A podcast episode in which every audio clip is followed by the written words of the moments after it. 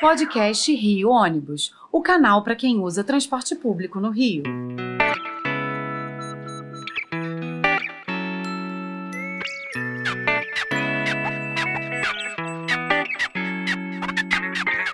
Saudações ouvintes, passageiros dos ônibus da cidade e população carioca. Eu sou Paulo Valente e nesta edição do podcast Rio Ônibus vamos conversar com o engenheiro civil Francisco Cristóvão, eleito em novembro para a presidência executiva da NTU, Associação Nacional das Empresas de Transporte Urbano. Com ampla experiência em funções executivas, tanto no setor público quanto privado, Cristóvão é um profundo conhecedor do setor de transporte coletivo urbano, com cadeiras em instituições do setor em todo o país. Uma das prioridades da nova gestão da NTU é a aprovação de um novo marco legal para o transporte público, proposta defendida com apoio da Frente Nacional de Prefeitos.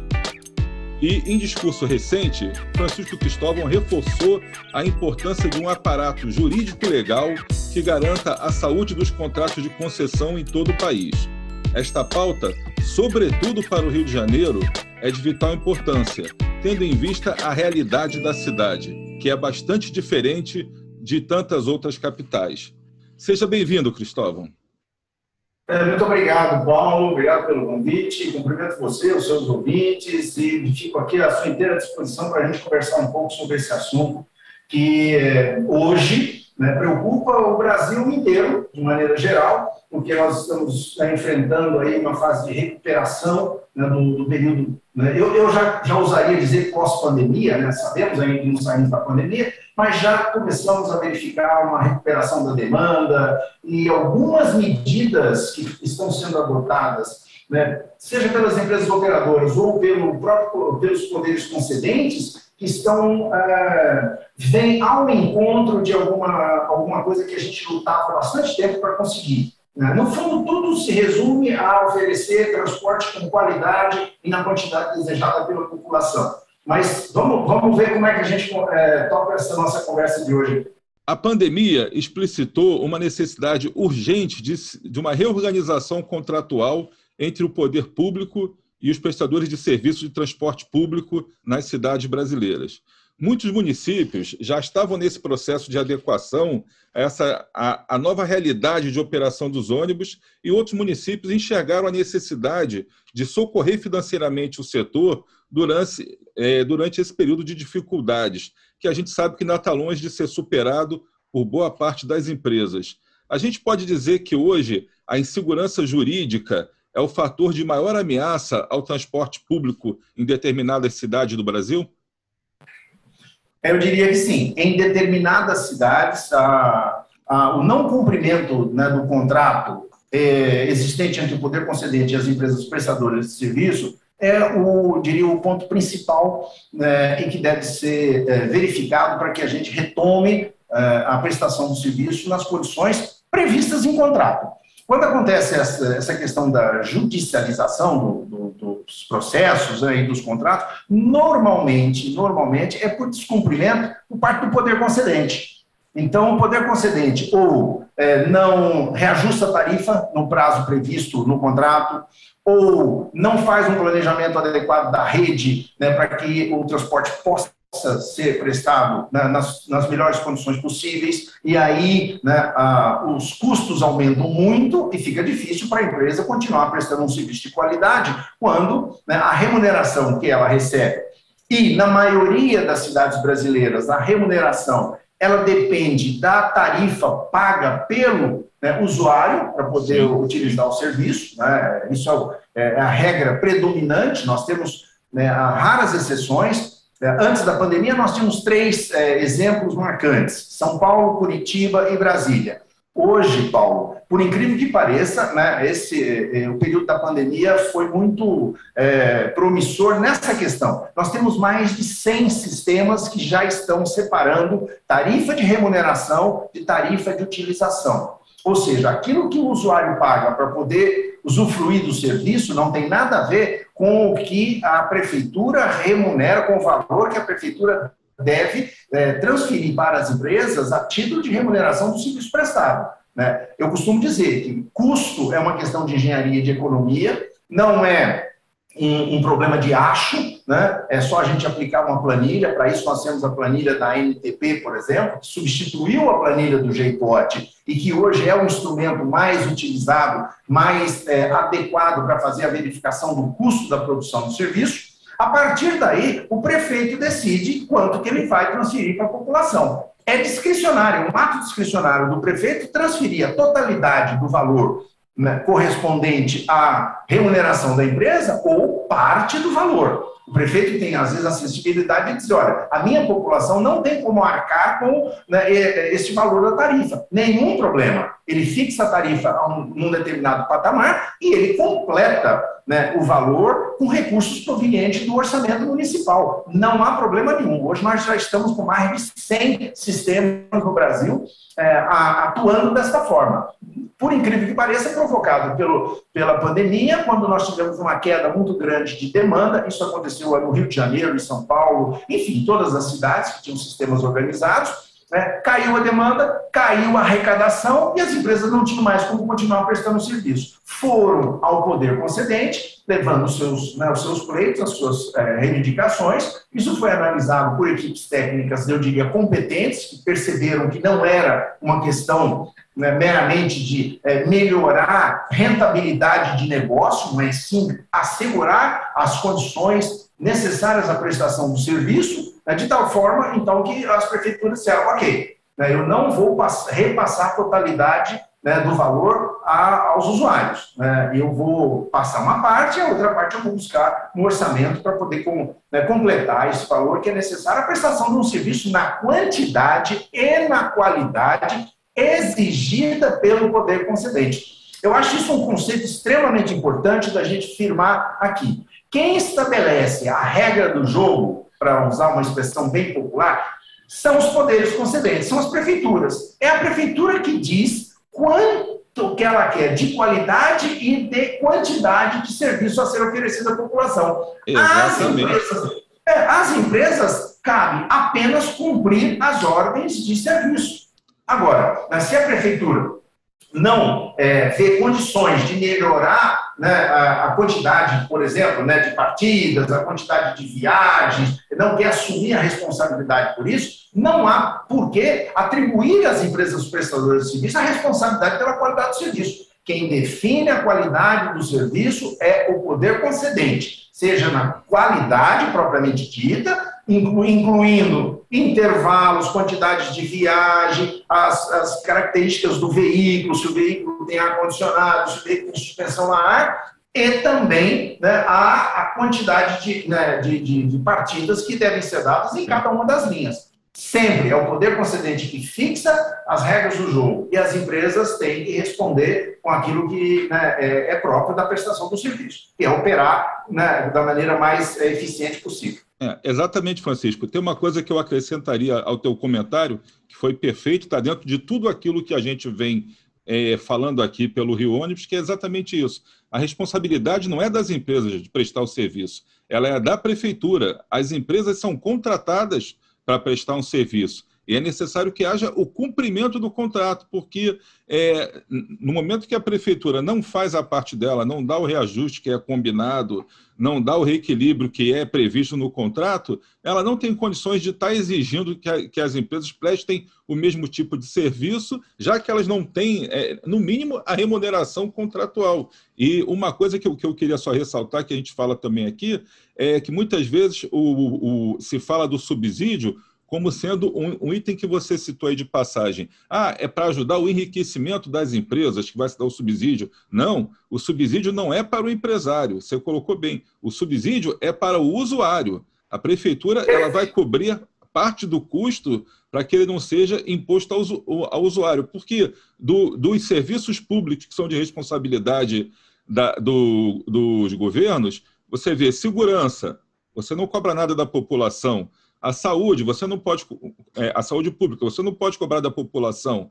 É, a questão da educação pública, você não pode cobrar da população. Já o transporte público, ele é o único que é cobrado da população. Então se bota como se a empresa fosse a grande vilã pelo aumento do combustível, aumento do pneu, aumento do salário, é, e muitas pessoas só pensam no item inflação. A, a inflação não foi tão grande, porque ninguém sabe que a conta é repartida por quem paga. Então, se diminui a quantidade de quem paga, quem paga vai ter que pagar mais caro. Uma coisa que as pessoas não sabem aqui muitas vezes, a questão da gratuidade. A, é, a, a, a, gente vem anos e anos falando que, no, no, caso específico do Rio de Janeiro, não há nenhum reembolso de gratuidade. Quem paga pela gratuidade é o usuário pagante. Só que muita gente ainda acredita que tem subsídios, que tem tudo. Então, não há uma informação correta ao usuário, que é o que a gente vem tentando fazer aqui com o nosso trabalho, é esclarecer é, certos pontos, tirar certas dúvidas, para deixar bem claro de quem é a responsabilidade.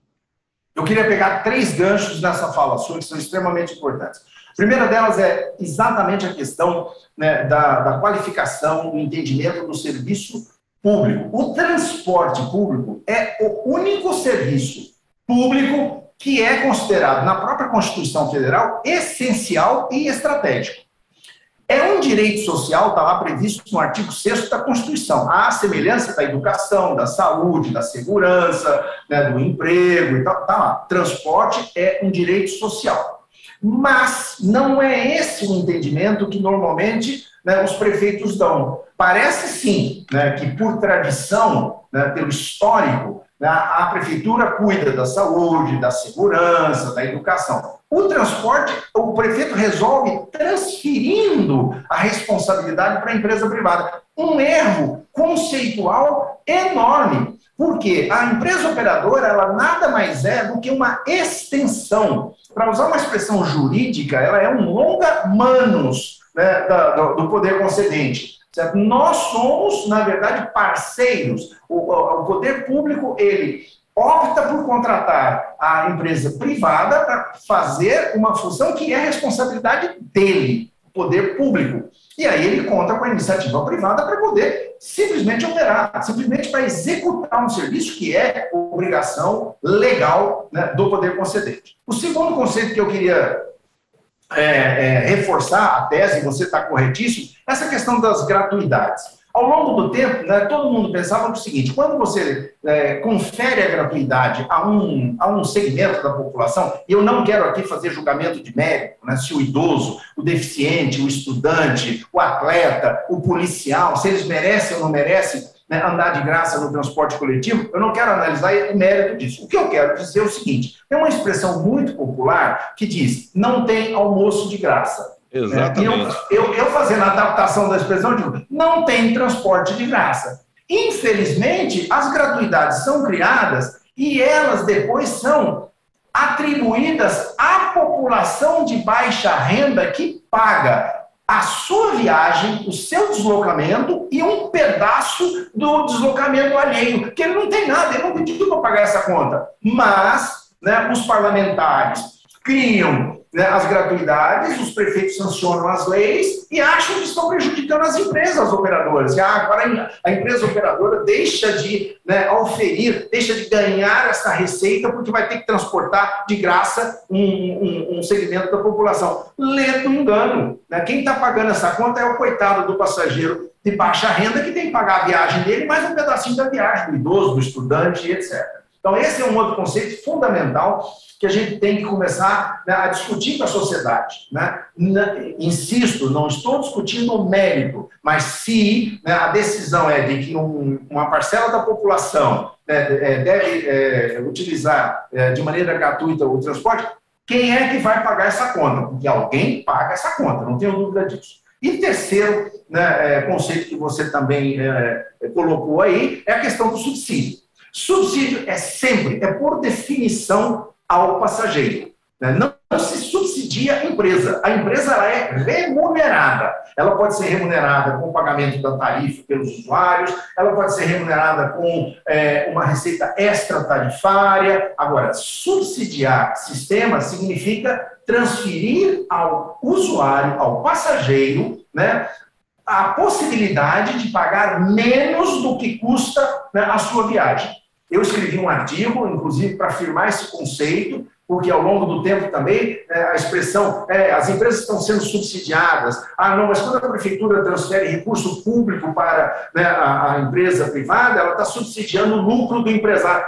Isso, esses conceitos estão ultrapassados. Aliás, eles nunca deveriam ter existido sequer. Não se subsidia empresa, se subsidia passageiro usuário, população, que deixa de pagar o valor correspondente, né, o valor cheio, vamos chamar assim, paga uma parcela, e essa diferença a gente costuma chamar de subsídio, mas é sempre ao passageiro. Então, eu queria reforçar essas três, três é, colocações que você fez com muita propriedade, diga-se de passagem. Bom, te agradeço pelos comentários, porque realmente é, estão dentro daquilo que estamos conversando sempre aqui com a, com a, imprensa, com a sociedade civil organizada, que é esclarecer certos conceitos que foram imputados aí na, na, na, no imaginário, né, que, que formam preconceitos com, com relação às empresas de ônibus. A gente sempre fala que nós somos um prestador de serviço como todos os outros. E uma coisa que a gente é, se coloca sempre, Francisco, é a, a, questão de que um serviço público de qualidade ele requer recursos. Outro dia tinha uma discussão aqui com, com um apresentador de televisão, de televisão no, da rádio, a gente falando sobre essa questão. É, as empresas podem colocar o ônibus com ar-condicionado, com acarpetado, com até brinquei, olha, com banheiro de hidromassagem, se o, se o usuário quiser, mas alguém tem que pagar essa conta. Então, não é, é, A gente sabe prestar um serviço de excelente qualidade, de qualidade média, mas é o que você colocou. Quem define a qualidade, a regularidade, o tipo de veículo é a prefeitura, é o poder concedente. E sabe que isso tem um custo. Então, aqui no, no Rio de Janeiro, tem uma pendência é, é, judicial já bastante antiga sobre a questão do ar-condicionado, que não era previsto em contrato e se tornou obrigatório. A partir de agora Todos os ônibus terão que ter ar-condicionado, mas sem haver uma previsão no, na, na tarifa ou no contrato para o aumento no custo do equipamento e, principalmente, para o aumento no custo do consumo de combustível. Então, olha, coloca o ar-condicionado agora, a tarifa é a mesma, eu não vou te remunerar em nada por isso, mas é, passa a ser tua responsabilidade. E num, num dado momento, com a crise, com a queda na demanda, você não consegue cumprir. Aí te cria imbróglios jurídicos que você, olha, fica impedido de ter reajuste de tarifa até colocar toda a frota com ar-condicionado. Agora, como que eu vou colocar a frota com ar-condicionado se eu não consigo pagar o custo da minha operação?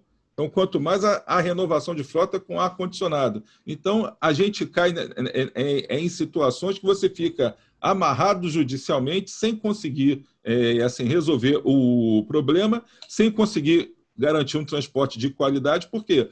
Assim como a saúde de qualidade, a educação de qualidade e a segurança de qualidade, o transporte de, de, de, qualidade público ele tem um custo elevado. Agora, é o que você falou, não, não se pode dar ao passageiro de baixa renda a obrigação de bancar esse transporte ideal. É um custo que tem que ser repartido pela sociedade toda entendeu? Porque é, se fala muito do, do, transporte. Ah, eu não ando de ônibus. Tem muita gente, formador de opinião, eu não ando de ônibus. É, isso não é problema meu. Só que quando você olha aí é, jogando a crise do transporte público e o impacto que ela causa na mobilidade urbana, com o transporte clandestino, com transporte por, por, por aplicativo crescendo sem nenhuma regulamentação, pela ocupação do espaço viário, o que não era previsto. Então, você dá um grande nó na, na mobilidade da cidade por falta de um transporte coletivo de, de qualidade. Isso não se resolve. Então, você cai de, nesse círculo vicioso, digamos assim, de que vai piorando, vai piorando, e você não tem as soluções porque piora. Aí vem aquela história: como é que eu vou aumentar a tarifa é, para um, um serviço que está tão ruim? Olha, ele está ruim porque não, não teve os reajustes devidos, que não teve a, a, prioridade devida no estudo da mobilidade. Então, são, são questões bem conceituais que até fogem é, um pouco do escopo da nossa entrevista aqui, mas que têm que ser discutidas e colocadas para a sociedade, que é um trabalho que a gente vem fazendo aqui. Conversar com formadores de, de opinião, com técnicos e tudo, vamos é, é, corrigir não, não só o transporte por ônibus, mas a mobilidade da cidade. Vamos discutir essas questões, vamos é, unir todo mundo em prol da melhoria da nossa cidade. Bom, deixa eu te fazer aqui a segunda pergunta, senão a gente vai estender muito. É, deixa eu pegar um gancho nessa ah, fala. Então pega aí. De novo, dois Nós vamos gravar dois podcasts, não. Não, pode ser, porque você você conhece o assunto, né, fica uhum. fácil debater com você, porque você levanta né, os problemas na, na real dimensão que eles têm. Você falou, por exemplo, que alguns formadores de opinião não andam né, de transporte, não usam o transporte coletivo. Não usa aqui no Brasil. Quando ele viaja, vai lá para fora, lá ele usa. Usa ele anda de metrô em Paris. É, ele anda de, é bonito falar que anda de metrô em Paris, que anda de ônibus em Londres, né, nos double deckers, nos vermelhinhos e tal, não sei o quê. E esses formadores de opinião, eu digo passagem, eu vou logo dizendo, hein, eu sou, assim, parceiro, amigo, e acho que os formadores de opinião não estão errados, não. Errados estamos nós que nos distanciamos muito tempo deles, sabe? Sim. E aí eles disseram aquilo que acham. Quando nós deveríamos chegar até eles e dizer como é que as coisas são de fato. E nesse aspecto, por exemplo, né, é, eu costumo dizer, lá em São Paulo, né? Em São Paulo, o transporte, na hora de pico, nós temos 14 mil ônibus rodando na cidade de São Paulo. É uma frota para ninguém botar defeito. Né? Agora, na hora de pico, nós trabalhamos com lotação máxima do sistema. Isso definido pelo próprio poder concedente. Sabe que é assim. Agora, saiu da hora de pico, né? o transporte na cidade de São Paulo é de primeiríssimo mundo. Você anda num horário, por exemplo, agora, 10 horas da manhã, certo? Você anda sentado em veículos equipados com é, porta USB, veículos com ar-condicionado, veículos com suspensão a ar, os terminais estão é, tranquilos, você pode fazer as baldeações, as transferências de maneira muito confortável. O problema está no horário de pico. Agora, no horário de pico é superlotado em São Paulo, mas é na cidade do México, em, em Paris, em Londres, em todo lado, em todo mundo. Em qualquer lugar. Então, é um viés, sabe, que eu prefiro dizer, né, de falta de informação e não de má fé, dizer né, que o transporte aqui no Brasil é péssima, a qualidade é péssima, aqui a gente transporta os passageiros como gado, sabe, lá fora não. É, eu só posso entender que é, é falta de informação. Porque uma pessoa bem intencionada observa isso, quando viaja, e verifica que em horário de pico, aqui, lá e acolá, é sempre lotação máxima dos modos todos, do trem, do metrô, do ônibus, do, do veículo de pequena capacidade e tal. Mas você levanta um outro, uma outra questão que eu acho extremamente importante.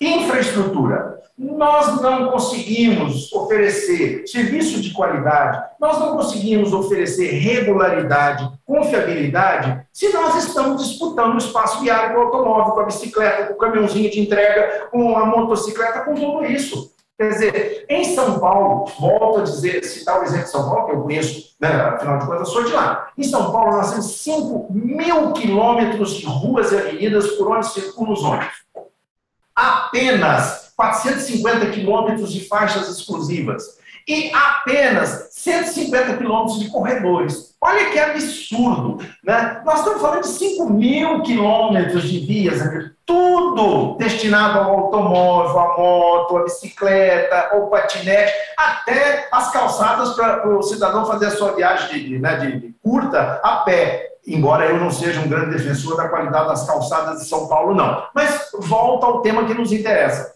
Enquanto nós não entendemos que a maneira mais democrática de utilizar o sistema viário existente, ninguém está pedindo para fazer grandes investimentos, grandes. Em que pese, e aí agora eu faço a citação do Rio de Janeiro, o próprio Rio de Janeiro conhece melhor que ninguém o que significou os sistemas de BRT que foram implantados aí. Quando implantados, né, trouxeram uma melhoria na qualidade do serviço enorme. Porque tinha faixa de domínio própria, as estações eram adequadas, os veículos eram veículos de grande capacidade, a pista de rolamento estava novinha. Só que em alguns casos, né, uma, uma tecnologia absolutamente ultrapassada, usar pavimento flexível, né, usar asfalto para pavimentar faixa por onde circula ônibus, isso é um retrocesso. Né? Isso já não se faz em, em nenhum lugar mais de, né, onde se tem um mínimo de engenharia de tráfego existente. Né? Tem que ser via de concreto, pista de concreto, para suportar,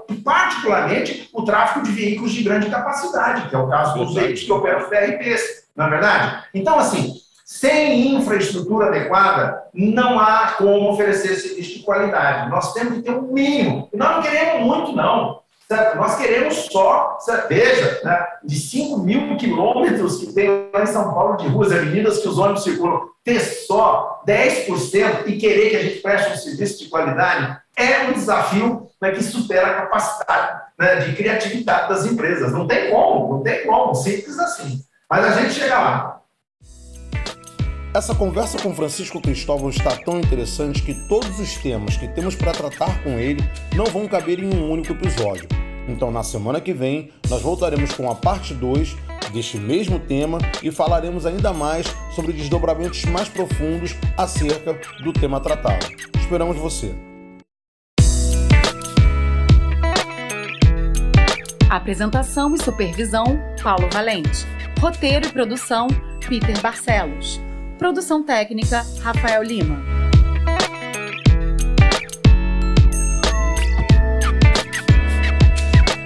Rio Ônibus. Seu dia passa por aqui.